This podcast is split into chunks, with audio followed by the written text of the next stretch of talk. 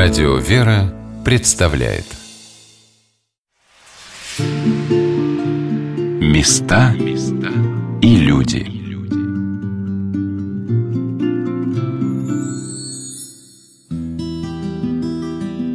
Поздним вечером под проливным дождем шла одинокая женщина по улицам Петербурга.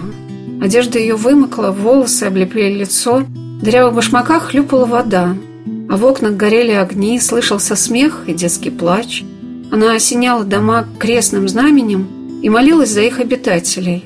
Было холодно, леденящий ветер вымораживал душу, но ее сердце согревалось любовью к этим людям и воспоминаниями о драгоценном супруге. Она спешила по линиям Васильевского острова дойти до речки Смоленки и спрятаться под сенью старинных деревьев.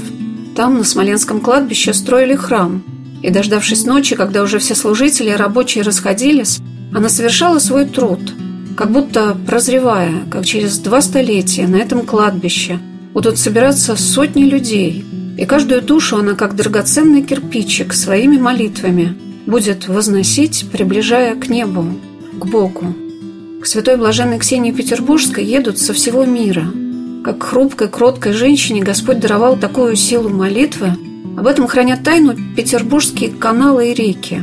Сколько слез любви выплакала Ксения, которая в 26 лет осталась вдовой и, отдав свою половину дома соседке и раздав все нищим, начала ходить по улицам и зимой, и летом в одежде супруга. А когда мундир истлел и прорвался, одевалась неизменно в зеленую кофту и бордовую юбку. Ночами она уходила за город и, стоя на коленях, молилась. Многие стали замечать, что когда Ксения что-то давала людям, у них получалось непременно хорошее. Если я просила что-то, происходило несчастье. От подаяния всегда отказывалась, принимала только копеечки, и те раздавала нищим. Как-то вложила в ладошку одной женщине монету и сказала «Возьми царя на коне и потухнет». И когда та, подойдя к своему дому, увидела его в пламени, она, стоя с монетой в руках, стала свидетельницей того, как огонь постепенно затухает. Молитвам блаженной больные детишки выздоравливали. И со всех сторон Петербурга матери спешили к Ксении, чтобы она благословила их ребенка. Однажды она пришла в дом к своей бывшей соседке, которая отдала свой дом и сказала «Иди скорее к Смоленскому кладбищу. Ты тут сидишь, чулки штопаешь, а не знаешь, что тебе Господь сына послал». И недоумевавшая женщина пошла и увидела, как там сбила лошадью беременную. И родившийся у нее младенец стал сыном этой женщины – и всю жизнь нежно относился к своей приемной матери и почитал ту, которая, ничего не имея сама, давала другим самое дорогое и ценное. Об этом удивительном даре блаженной Ксении мы беседовали со многими людьми, с которыми мне посчастливилось встретиться в приходе храма Смоленской иконы Божией Матери на Васильевском острове. Матушка Юлия Московская поделилась тем, чему может научить человека блаженная Ксения – ну, конечно же, мне кажется, она учит доброте и любви, любви к ближнему. Это, мне кажется, важно. Мы все у Ксении Блаженной просим того, чего у нее никогда не было. Детей, там какой-то карьеры, образования, там, счастливой семейной жизни. Но, тем не менее, она всем помогает и всем искренним мне кажется, людям. Ксенюшка помогает. Ну и вот за этими делами еще забывай просить помоги мне стать добрее, да? А этому, может, она и учит прежде всего. Конечно, в любом случае, если человек искренне обращается с молитвой к Ксению, в любом случае он становится добрее. Так раскрывает сердце, да? Да, потому что искренность, она не может быть как-то, мне кажется, связана с какими-то нехорошими эмоциями. Не запомнили слова клирика храма Смоленской иконы Божьей Матери Ирии Иоанна Московского о том, что блаженная Ксения настраивает людей на лад любви. Ведь звучание нашей души может иногда издавать и диссонансы. Но почему-то каждому человеку нравится, когда с ним не только беседуют или обращаются мягко и вежливо, но и с искренним чувством заботы и участия. И то, что к нашим блаженным, матушке Ксении Петербургской, блаженной Матронушке Московской, стекается столько людей – это значит, что гармонии и теплоты современному человеку так не хватает. Очень часто просят деток, да, а у нее детей не было, да. Очень просят выйти замуж, да, вот там девушки, там, или мужчины жениться, да, вот там невеста себе вот молится о том, что Господь даровал хорошую невесту. А у нее, видите, она вдовица, да, была. Очень многие просят, чтобы какое-то дело вот совершилось, которое прибыльное, выгодное, да, например. Она была нищей. И вот так вот многие там просят вот именно такого чего-то вот в человеческом плане, то, что вот хорошо, что было, при этом просят у которой ничего не было. Вот тоже вот парадокс такой. Правильно же есть такая фраза, ее любви хватает на всех. Себе ничего не оставив, отдать все ближнему, это, наверное, далеко не всем дано, в этом, наверное, заключается ее подвиг. Мы стояли с Александром Викторовичем Московским, экскурсоводом замечательного музея, открытого у входа на Смоленское кладбище, которое вам обязательно нужно посетить. У витрины, где создан кроткий и нежный образ блаженной Ксении, в котором даже ткани ее одежды передает присущую ей теплоту. Изначально она ходила в форме своего супруга, в форме Андрея, в полковничьем мундире. А, конечно, потом уже, когда мундир истлел, порвался, перестал быть пригодным для носки, вот тогда-то она и переодевается в такую одежду, которой принято изображать ее на иконах. И в нашем музее даже есть специальный экспонат, посвященный этой одежде. Это одежду наш настоятель заказывал в Эрмитаже, изготавливали в специальных мастерских, и вся эта одежда является стопроцентной репликой одежды того времени. Тут нет, если можно так сказать, ни одной современной ниточки, исполненной по современной технологии. Вся эта одежда именно того 18 века, включая даже обувь. И вот такой одежды, как я уже сказал, Ксению принято изображать на иконах, но выбор этой одежды Ксении был сделан, по-видимому, из-за того, что по цветам эта одежда напоминала мундир ее мужа, форму Преображенского полка. Это не только ткань, это даже технология окраски и даже выделка обуви. Все сделано так, как делали в 18 веке. То уникальный на самом деле экспонат. Не каждый музей может похвастаться таким экспонатом. Вот мы с Божьей помощью можем. Замечательно, что даже в гостинице «Дом паломника» у блаженной Ксении цвета интерьера, обивка диванов и стен повторяют цвета одежды блаженной. И все сделано с такой же теплотой и заботой, чтобы все в этом месте было связано с ее образом. Я приехала в Петербург поздно вечером. Мне очень хотелось немного пройтись по знакомым улицам пешком – и внезапно меня застал ливень. И скверы Васильевских линий привели меня в уютный дом, где ждал образ блаженной Ксении над входом. Откуда же черпаем мы этот источник, ручеек любви, перетекающий в нашу душу? Александр Викторович рассказал о судьбе блаженной, когда после внезапной кончины супруга она, переодевшись в его мундир, отреклась от всего, что ей было дорого на земле, даже от своего имени – Смысл облачения мундир мужа был для того, чтобы отмолить своего мужа, чтобы как можно больше людей возносили свои молитвы за Андрея. Она же всем говорила, что Андрей жив, вот он и Андрей. Видите, на мне форма полковника Преображенского полка. Молитесь за меня, как за Андрея. Не трогайте Ксению, не трогайте покойницу. Вот таким образом Ксения странствовала в мундире супруга и просила людей возносить свои молитвы за него. Я не знала, что остались свидетельства очень трогательных и нежных отношений блаженной Ксении и ее супруга. Эта любовь сокрыта за ее подвигом, но она и была источником ее жизни в таких немыслимых обстоятельствах, когда мальчишки бросали в нее камнями и издевались. Зной и холод истязал ее хрупкое тело, и не было ни дома, ни тепла, лишь сокровенная для нас молитва, которая чувствуется всеми, кто приезжает в это место – Кое-какие сведения, конечно, до нас дошли. Сами понимаете, что в те времена ЗАГСов-то не было, и поэтому все сведения приходили к нам из источников письменных. Иногда эти источники даже противоречили друг другу. Но вот то, что установлено достоверно, я, пожалуй, что вам и расскажу. Ну, родилась-то Ксения здесь, у нас в Санкт-Петербурге. Родилась она в дворянской семье. И, по-видимому, самый достоверный год рождения Ксении был, конечно, 1731.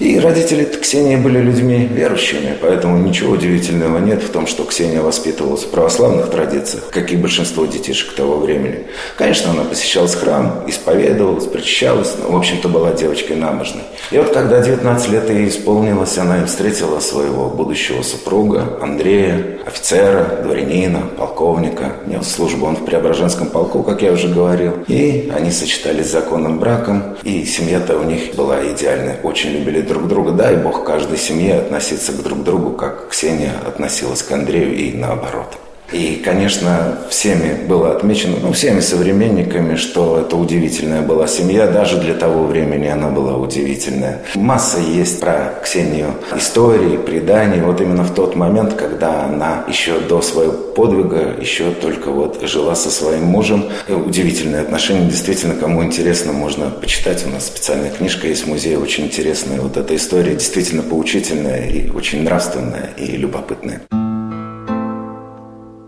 Как интересно, что иногда паломнические маршруты могут привести нас на территорию любви. Мне запомнилось, что группа туристов, пришедших на экскурсию в музей, состояла преимущественно из юношей и девушек, супругов разных возрастов. Как будто сама Ксения, взяв их за руку, проводила по залам музея, как бы подготавливая к искренней сердечной молитве. И потом в часовне я увидела этих людей, как под благословение, опускавшихся у ее белокаменной гробницы. Спокойно и торжественно, как во время венчания. Так красиво. Невероятно, как блаженная, юродивая, 45 лет ходившая в рваной, поношенной одежде, созидает вокруг себя такую гармонию и чистоту. Александр Викторович показал мне витрину, где собраны письма людей с благодарностью блаженной Ксении за ее чудеса. Наверное, стоит обратить внимание вот на эти письма, которые представлены у нас в музее. И, наверное, скажу банальную фразу, но эти письма действительно приходят со всего мира. Пишут из США, из Канады, из Австралии. Было даже письмо из Шри-Ланки. И не всегда эти письма приходят на русском языке. Так вот, в этих письмах люди пишут, что по молитвам Ксении в их жизни произошло, ну пусть маленькое, но чудо. Кто-то исцелился от недолга, кто-то нашел себе половинку, кто-то поступил в учебное заведение. Писем очень много. Конечно, приятно, что их пишут. И вот благодарность всем тем людям, которые нам написали. Мы стараемся на каждое письмо ответить. Мы высылаем цветок. Видите, этот цветок с гробницы. Он находился на гробнице Ксении. И маслица. Это маслица с той самой лампады, которая находится на гробнице Ксении. И часть из этих писем мы публикуем в своей газете, в храмовой. Люди тоже могут ознакомиться при желании с современными чудесами Ксении. Александр Викторович показал мне кирпич, который был вложен в основание храма, когда он строился этот кирпич согрет теплом святой блаженной Ксении Петербургской. Есть в этом музее еще много интересных, хранящих заботу блаженных экспонатов, а мы вновь отправимся на территорию Смоленского кладбища, где можно подняться на колокольню и увидеть окрестности, где можно постоять в намоленном храме и приложиться к старинным иконам и к очень редкому, дивному образу блаженной Ксении, расположенному на аналое в южном пределе, посвященном этой святой, справа от главного алтаря. А слева, в северном пределе, есть удивительная ниша, где создан вертеп с прекрасным образом святого семейства. Все здесь очень тепло и, как говорят, душевно. Чувствуется, что вложено так много любви и, конечно, трудов. Я спросила отца Иоанна, чем для него дорого это место – я, ну вот осознанно, когда начал сюда храм приходить уже с мамой, когда вот уже чего-то воспоминания какие-то из детства, потому что, ну, понятно, когда там лет до трех, до четырех, понятно то, что я не особо как чего-то помнится еще. А вот такие вот мои воспоминания лет с пяти, да, уже, конечно же, есть, но, видите, на какие-то недочеты не обращались, может быть, внимания. Я не обращал внимания, маленькому-то все же прекрасно, да. Но, когда уже период моего становления, когда уже начинал взрослеть, я просто действительно смотрю или по фотографиям, по каким-то, или по воспоминаниям, ну, действительно изменялось все при отце Викторе, ну, в очень лучшую сторону все изменилось, потому что, ну, такой, да, храм был в полузапущенном состоянии, и часовня была тоже. Я вспоминаю, еще даже лавка была церковная, какой-то вагончик был еще там ржавенький, а сейчас, видите, домик такой стоит, в принципе, более-менее приличный. Ну, и, конечно же, все, вспоминаю, там часовня была, она вся обшита каким-то деревом была. Ну, понятно, после склада, здесь же и обувной цех был, часовник Синеблаженный склад, понятно, это ужас был, в каком состоянии святыня была. Ну, вот, трудами отца Виктора, и сейчас, слава богу, и отец Евгений тоже начал начатый отцом Виктором, вот он хорошо приукрашает, приумножает тоже, и поэтому вот тоже очень деятельный. Отец Евгений и отец Виктор тоже были деятельными, и очень достойный преемник пришел на смену отца Виктора, вот пришел действительно достойнейший человек, достойнейший преемник. За это и очень благодарен я отцу Евгению, потому что это же мой храм, это же я здесь с детства, и приятно, когда вот не бросают храм, да, или не пытаются на трудах предыдущего настоятеля как там возвеличиться, а здесь, когда отец Евгений и сам тоже продолжает, тоже какие-то идеи, тоже какие-то проекты него есть, и слава богу, хорошо. Необыкновенно хорошо. Часто приезжает туристам в прославленный город, человек выбирает известные музеи, дворцы и парки, устает от очередей, толпы туристов, громкой музыки, торговых рядов – А что ищет на самом деле человек в месте, в котором никогда он не был? Может быть, и себя тоже, как его сердце откликнется на увиденное. А это и есть преображение нашей души.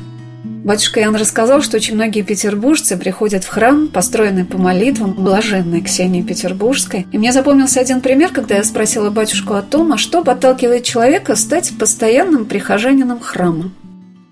Вы знаете, наверное, в человеке меняется все, наверное. Даже внешний вид, могу сказать, меняется. Лично для меня, я только стал священником, тогда совсем молодым был. Меня как раз перед Великим постом руку положили. Это был праздник Сретения Господня. По-моему, цирная седмица уже была, когда мне руку положили. Наступало время Великого поста, и пришла вот одна женщина. Вот как-то вот так получилось, то, что, ну, одна из первых, которая пришла в мою смену, когда исповедовал. И чего-то мы с ней так поговорили, пообщались. И она была, ну, понимаете, она даже внешне была несчастная, да, вот, ну, какая-то измученная. Ну, у нее, понятно, она и в грехах уже тоже была, погрязшая уже полностью. И мы с ней как-то договорились, что, что пускай она попробует, может быть, пост подержать, поисповедоваться, попечаться почаще, да, чтобы Пасху вот встретить вот, ну, так вот уже, ну, по-новому, да, вот в новом свойстве христианина, да, в новом звании христианина православного. И вот у него как так получилось, вы знаете, она на Пасху, ее было не узнать даже внешне, она отличалась, а то и вот действительно, на женщину было жалко посмотреть, вот, ну, чувствовалось то, что ей очень плохо, да, а на Пасху она прям вот, ну, цвела, так сказать, вот, она прямо сияла, действительно она сияла, она улыбалась, у нее было такое вот, ну, она прямо излучала вот что-то вот такое доброе, тепло. Потом она, правда, переехала в другой храм, стала ходить. Но мне кажется, то, что, несмотря на то, что мы не видимся, мне кажется, она, помня то светлое со своего состояния, мне кажется, она в грехах больше не живет, она вот именно в том светлом состоянии пребывает и по сей день. Вот что, наверное, значит стать прихожанином постоянным. Это значит, наверное, преображение. А вот это внутреннее преображение, оно и на внешний тоже влияет. Я раньше не знала, что рядом с часовней Святой Блаженной Ксении Петербургской есть могилки известных советских певцов Эдуарда Хиля и Людмилы Сенчиной. Александр Викторович рассказал об этом. Ну, из современных, конечно, здесь покоится наш очень дорогой, любимый человек, наш прихожанин Эдуард Анатольевич Хиль. Вот сколько себя помню, он был нашим прихожанином. Он удивительный человек, человек-праздник, великого обаяния человек. Несмотря на славу, на всесоюзную славу, чего уж там греха таить, удивительно скромный был человек. И к своей славе относился с таким скептицизмом, с юмором. Вот когда он скончался, конечно, это была трагедия для нас. Ну, удивительный человек. Его похоронили здесь, около нашей часовни. Его отпевали под именем Георгий. Вот такое имя было у него в крещении. И вот здесь вот Эдуард Анатольевич или Георгий. Здесь он у нас и захоронен около часовенки. Так, как и хотел, собственно. Рядом с ним у нас похоронена Сенчина. Они и в жизни были дружны. И, видите, после смерти оказались рядом совсем здесь, на кладбище. Наверное, всем известен режиссер Балабанов, который снимал фильм «Брат». Вот режиссер Балабанов тоже покоится здесь, на нашем Смоленском кладбище. Кстати говоря, фильм «Брат», первая часть, снимался здесь, на Смоленском кладбище. Правда, в ветеранской его части Смоленского кладбища. Масса здесь людей похороненных достойных, людей, которые внесли огромный вклад в нашу науку, в наше искусство, в наше общество. Александр Викторович вспоминал, как в Воскресенском храме отпевали Александра Блока, и что именно по фотографиям с этого события восстанавливали интерьер храма в честь Воскресения Христова, расположенного у входа на Смоленское кладбище – а еще он вспомнил стихи Иосифа Бродского, в одном из которых он упоминает и Васильевский остров – Здесь масса людей похоронены, которые внесли огромный вклад в нашу науку, в наше искусство. Ну, давайте начнем, к примеру, с Можайского, изобретателя первого русского самолета. Здесь похоронен ну, выдающийся наш географ Семенов Тиньшанский. Наверное, все его знают. Наверное, менее выдающиеся исследователи, но их вклад в науку таков, что мы до сих пор за счет их открытий живем. Это отец и сын Великицкие. Они открыли новую землю, северную землю. Здесь похоронена вся семья римского Корсакова, композитора. Здесь, как я уже говорил, был похоронен похоронен Александр Блок, наш поэт. Здесь был похоронен Тарас Шевченко, украинский поэт. С ним тоже очень интересная история. Вы знаете, что останки Тараса Шевченко перенесли на родину, в Украину. Но вот в начале 80-х годов староста этого храма был у нас украинец. И вот он своего земляка с дальней части кладбища камень перенес сюда, положил около церкви. И вот здесь вот сейчас этот камень находится. Хотя, конечно, Тарас Шевченко был похоронен не здесь, а несколько дальше туда, на берегу Смоленки реки. Но вот с этим тоже связан очень интересный интересный момент. Вы, наверное, знаете такого ленинградского поэта Бродского. Он скончался в эмиграции. Изначально его похоронили в Венеции. И я проводил экскурсии. Мне один из экскурсантов рассказал такую интересную историю, что когда еще Бродский был похоронен в Венеции, он там находился, и вспомнил Бродского, вспомнил его стихи, что ни страны, ни погоста не хочу выбирать на Васильевский остров. Я приду умирать. Он вспомнил эти строки, взял горсточку земли с могилы Бродского, приехал сюда, к нам в Санкт-Петербург, на Смоленское кладбище, потому что у нас больше на острове нет кладбищ. Сюда принес и земельку с могилы Бродского положил сюда, у этого камня, где был похоронен Тарас Шевченко. Вот так вот. Тут тоже интересная история. Да, много интересных историй. Хранит Смоленко, как называют Смоленское кладбище в Санкт-Петербурге его жители. Я запомнила, как одна женщина поделилась своими впечатлениями о Смоленском храме, что он очень сходен с Казанским собором на Невском проспекте. Так вот, удивительно, все в истории этого города переплетается. И недаром императрица Александра Федоровна любила приезжать сюда, молиться. А супруга императора Александра III, императрица Мария Федоровна, каждый год посещала могилку блаженной Ксении благодарность за исцеление своего царственного мужа. Когда царь Александр Александрович тяжело заболел, один из слуг императрицы попросил позволения сходить на могилку блаженной Ксении и принести земли, которую положили под подушку больного, император поправился. Множество таких историй случается и в наши дни. Я спрашивала разных людей в тот день, когда с таким миром и радостью провела на Смоленском кладбище. А чем для них особенный образ блаженной Ксении Петербургской? Я так думаю, что вот самоотречение для меня, прежде всего, Ксения – это тот человек, который отдаст все для кого-то или за кого-то. Вот это вот то, что я на последнем месте, а важно все остальные, вот для меня Ксения – это прежде всего она. Для кого-то, ну, я считаю, что каждый по-своему воспринимает подвиг святого. Для кого-то Ксения – это образец любви. В данном случае любви к мужу, любви к людям, да. А для кого-то Ксения – это образец строгости, ведь она себя держала в такой строгости, в такой телесным, да, строгости себя держал, что вот я от всего отказываюсь ради Господа, ради каких-то добрых дел, добрых намерений. Для меня Ксения это прежде всего. Вот я совсем к ней обращаюсь со всеми своими просьбами и всегда ей молюсь. Не знаю, для меня Ксения неразрывно вообще с самого рождения как-то связана. Еще раз говорю, что меня сюда все время маленького водили. Так что Ксения для каждого, наверное, разный. Вот что ответила на мой вопрос матушка Юлия Московская. Чем особенно блаженная Ксения и почему ее так любят? Мне кажется, потому что это женская святая. Ну, может, у меня такие предрассудки.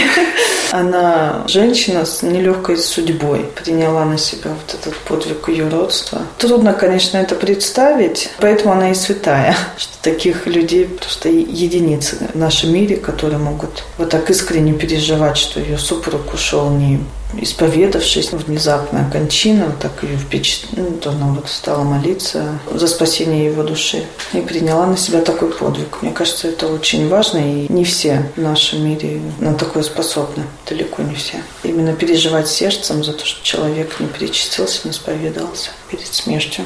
Конечно, если изучать ее жизненный путь, просто удивляешься, откуда у человека силы столько лет прожить на улице, помогая людям, не принимая практически там, какой-то помощи, каких-то излишков материальных. Удивительно, что это все происходило в нашем городе. Да. Конечно, большая радость, что часовенка открыта, что можно пойти к гробничке приложиться, помолиться. Это для нас большая радость.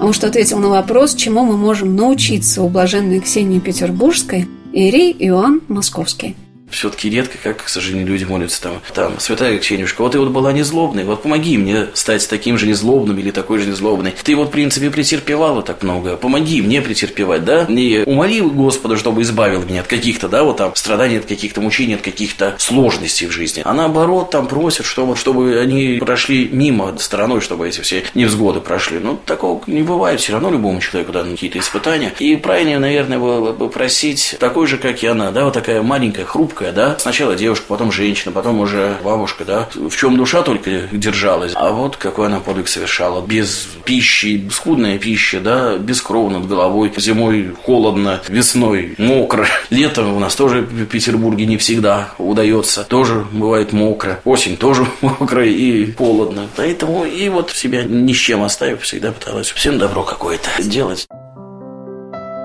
Зачем человек отправляется в паломничество? Почему мы все чаще выбираем не туристические агентства, а паломнические службы епархии, которые давно предлагают и достойный отдых, и комфорт, и удобные автобусы, и прекрасных гидов, интересные экскурсии. Вы можете зайти на сайт Санкт-Петербургской метрополии и выбрать для себя любой понравившийся вам маршрут. А я заметила, как люди оживились, когда в часовню пришел священник и, отслужив молебен с акафистом, отвечал на вопросы, которые поражали меня своей простотой. На какой подсвечник поставить свечу? Или куда положить записку? Но ведь это действительно так. Для многих из нас церковь открывается только сейчас, когда в нее можно приехать на машине по навигатору, а не пробираться сквозь собак к заколоченной часовне. Что ищет человек в храме? Ответ на свой вопрос. Помощь и поддержка в житейских делах, радость, силы. Мне думается, многие не смогут это даже сформулировать. Но постояв в очереди в часовню блаженной Ксении Петербургской, они выйдут из нее с другими глазами. И мне бы очень хотелось, чтобы наша программа привела вас в это место. Святая блаженная Ксения, моли Бога о нас. Радуйся,